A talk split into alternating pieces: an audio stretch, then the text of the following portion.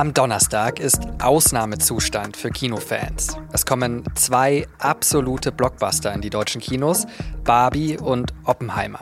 Aber abseits des roten Teppichs sieht es in Hollywood gerade nicht so nach heile Welt aus. Die Autoren und Schauspieler streiken. Viele Produktionen stehen gerade still. Jürgen Schmieder berichtet für die SZ aus Los Angeles und er sagt, es geht bei dem Streik vor allem um die Frage, wie Hollywood künftig mit künstlicher Intelligenz umgeht. Sie hören auf den Punkt, den Nachrichtenpodcast der Süddeutschen Zeitung. Ich bin Johannes Korsche. Schön, dass Sie zuhören. Bei der US-Premiere von Barbie vor eineinhalb Wochen, da waren sie noch alle da. Auf dem Pink Carpet in Los Angeles, der extra für diese Premiere nicht rot, sondern eben Barbie Pink war. Und Hauptdarstellerin Margot Robbie war natürlich auch da, in einem schwarz funkelnden Abendkleid, inspiriert von einer Barbie-Puppe. Tonight we're doing Solo in the Spotlight Barbie. I think it was like the first evening gown sort of Barbie, so it felt appropriate for tonight. Also alles gut in der Barbie- und Hollywood-Welt. Nein, denn wäre die Premiere an diesem Donnerstag, dann wäre der Pink Carpet ziemlich leer gewesen. Keine Schauspielerinnen und Schauspieler, keine Drehbuchautorinnen und Autoren, einfach niemand da, weil die gerade alle streiken. Zum ersten Mal seit mehr als 60 Jahren auch gemeinsam. Und das so richtig. Die Dreharbeiten von zig Filmen und Serien stehen gerade still. Unter anderem von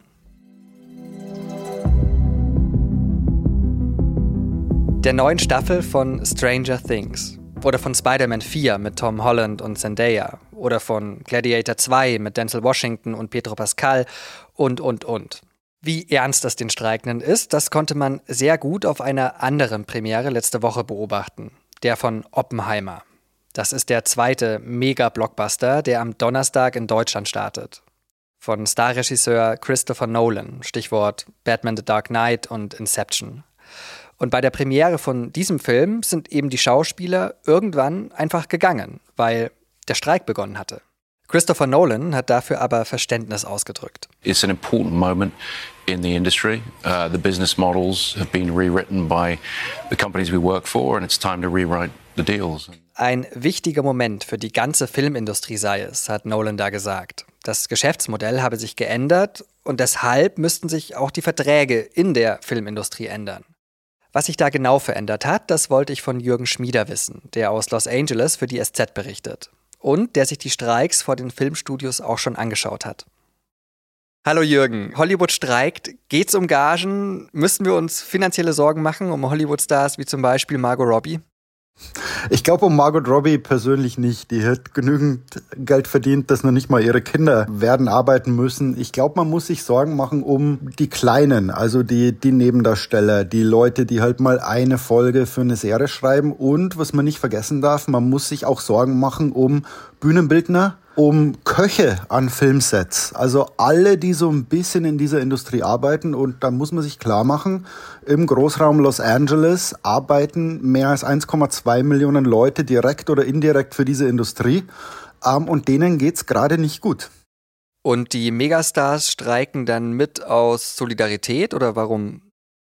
Ähm, natürlich aus Solidarität, weil, wie du schon angesprochen hast, Margot Robbie ähm, ihr Wort hat Gewicht. Wenn, wenn Denzel Washington was sagt, dann, dann hat das Gewicht. Oder auf Autorenseite natürlich Christopher Nolan.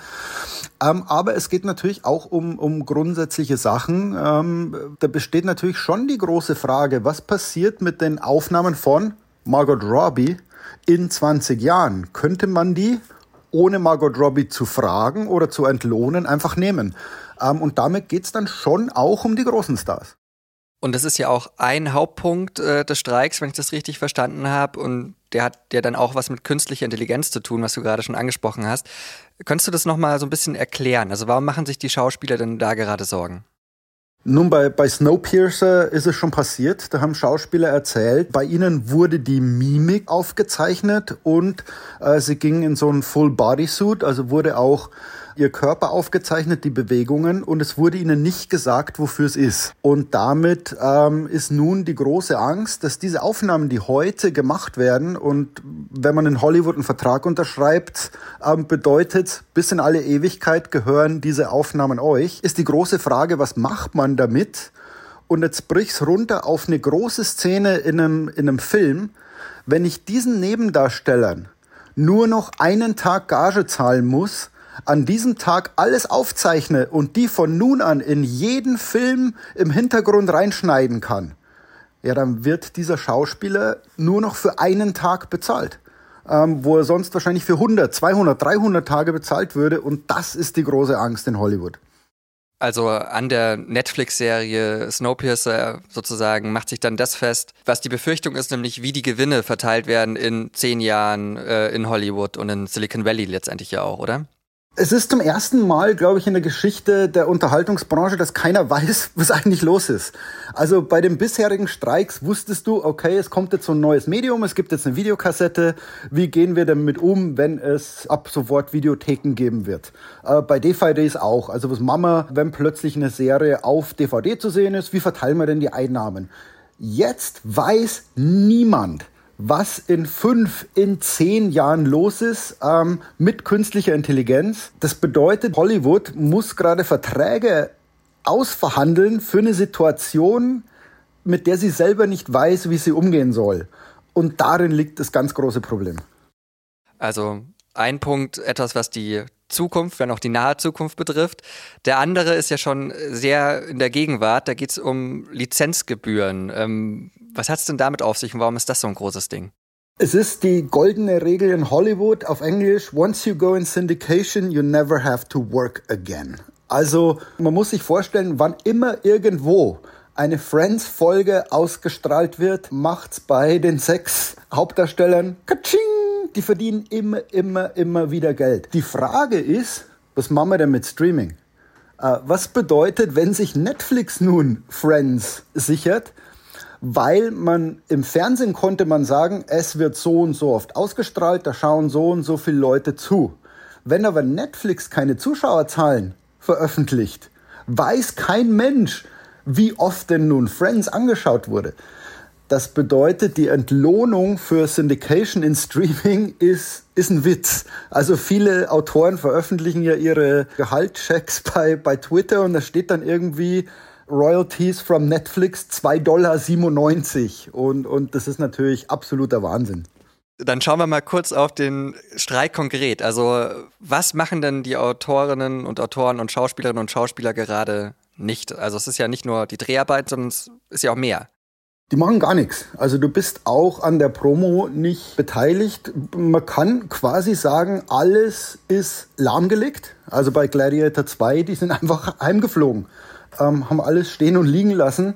Auch das kostet Geld. Und außer Reality TV, also Casting-Shows und interessanterweise Soap-Operas, die dürfen weiter gedreht werden. Man fragt sich, warum eigentlich? Und da weichen natürlich jetzt viele, viele aus. Und sollte dieser Streik auch länger werden, könnte es schon sein, dass mehr Casting-Shows produziert werden oder vielleicht eine neue Soap-Opera. Und das ist dann auch der Weg, wie die Unterhaltungsindustrie, sage ich mal, versucht, diesen Streik ein bisschen dann zu umgehen, weil sie müssen ja irgendwas produzieren, oder?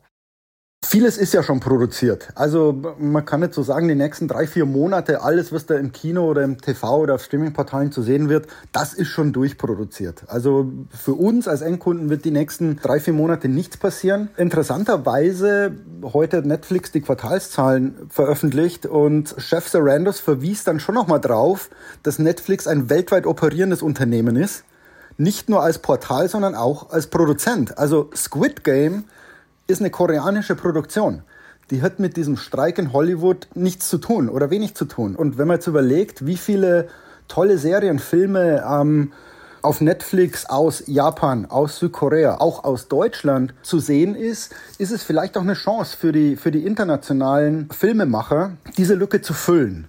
Also es ist ein Hollywood-Streik und nicht ein weltweiter Unterhaltungsbranche-Streik und damit geht's Netflix gar nicht mal so schlecht, weil die so international produzieren.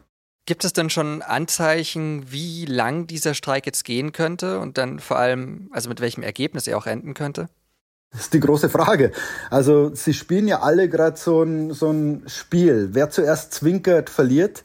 Sie wissen natürlich alle, dass sie mit jedem Tag, der gestreikt wird, alle verlieren. Also die wissen schon, worum es geht, aber es nimmt schon komische Züge an. Ein Beispiel, NBC Universal hat vorgestern die Bäume um sein Gelände rum gestutzt, damit es auf dem Gehsteig keinen Schatten gibt. Und es gibt gerade eine Hitzewelle in LA. Also, und ich habe bei der Polizei von LA angerufen, die sagen, ja, sie ermitteln in dem Fall tatsächlich. Also, dass es wirklich so passiert ist. Ähm, weil NBC sagt, also wenn ihr bei 35 Grad im Schatten, den es ja nicht mehr gibt, ähm, streiken wollt, dann bitte. Also man sieht schon, wie, wie ernst es ist und, und aufgrund dieser Ernsthaftigkeit es ins Lächerliche geht. Also wenn man solche Sachen macht und aber mei, so, so ist es, wenn mehr als eine Million Leute gerade kein Geld haben und viele davon tatsächlich nicht mehr Miete bezahlen können. Also es ist wirklich traurig. Vielen Dank, Jürgen, und äh, eine gute Nacht nach Los Angeles. Hunderte Menschen haben die schwedische Botschaft in Bagdad gestürmt. Laut Augenzeugenberichten und Videos haben sie dabei auch Räume im Inneren der Botschaft in Brand gesteckt. Beide Länder, Irak und Schweden, haben die Ausschreitungen verurteilt. Die Proteste werden als Reaktion darauf gewertet, dass in Schweden eine Koranverbrennung angekündigt wurde. Die irakische Regierung hatte deshalb gedroht, die diplomatischen Beziehungen zu Schweden abzubrechen. Die Frauenfußball-WM in Australien und Neuseeland hat begonnen. Und zwar mit einer Schweigeminute weil es wenige Stunden davor eine Schießerei in Auckland, Neuseeland, gab, bei der mehrere Menschen ums Leben gekommen sind. Danach wurde dann Fußball gespielt und Neuseeland hat überraschend 1 zu 0 gegen Norwegen gewonnen. Und auch die Australierinnen haben ihr Auftaktspiel mit 1 zu 0 gegen Irland gewonnen. Die deutschen Fußballerinnen starten am Montag ins Turnier gegen Marokko. Wie weit sie dann kommen, mal abwarten, aber schon mal vorgemerkt, Finale ist genau in einem Monat, am 20. August. Ich bin heute Morgen mit einem Tweet auf dem Handy in den Tag gestartet, den ich erstmal so nicht glauben konnte. Die Polizei Berlin hat damit geteilt, dass möglicherweise eine Löwin im Süden von Berlin frei rumläuft. Und als ich dann noch gelesen habe, dass der Zoo Berlin gar keine Löwin vermisst, also spätestens da wollte ich alles darüber wissen. Wenn es Ihnen genauso ging und geht, dann schauen Sie in die Show Notes. Da finden Sie einen Text, in dem mein SZ-Kollege Jan Heidmann die Ereignisse des Löwentags in Berlin geordnet hat. Redaktionsschluss für Auf den Punkt war 16 Uhr. Produziert hat die Sendung Annika Binger. Ihnen vielen Dank fürs Zuhören und bis morgen.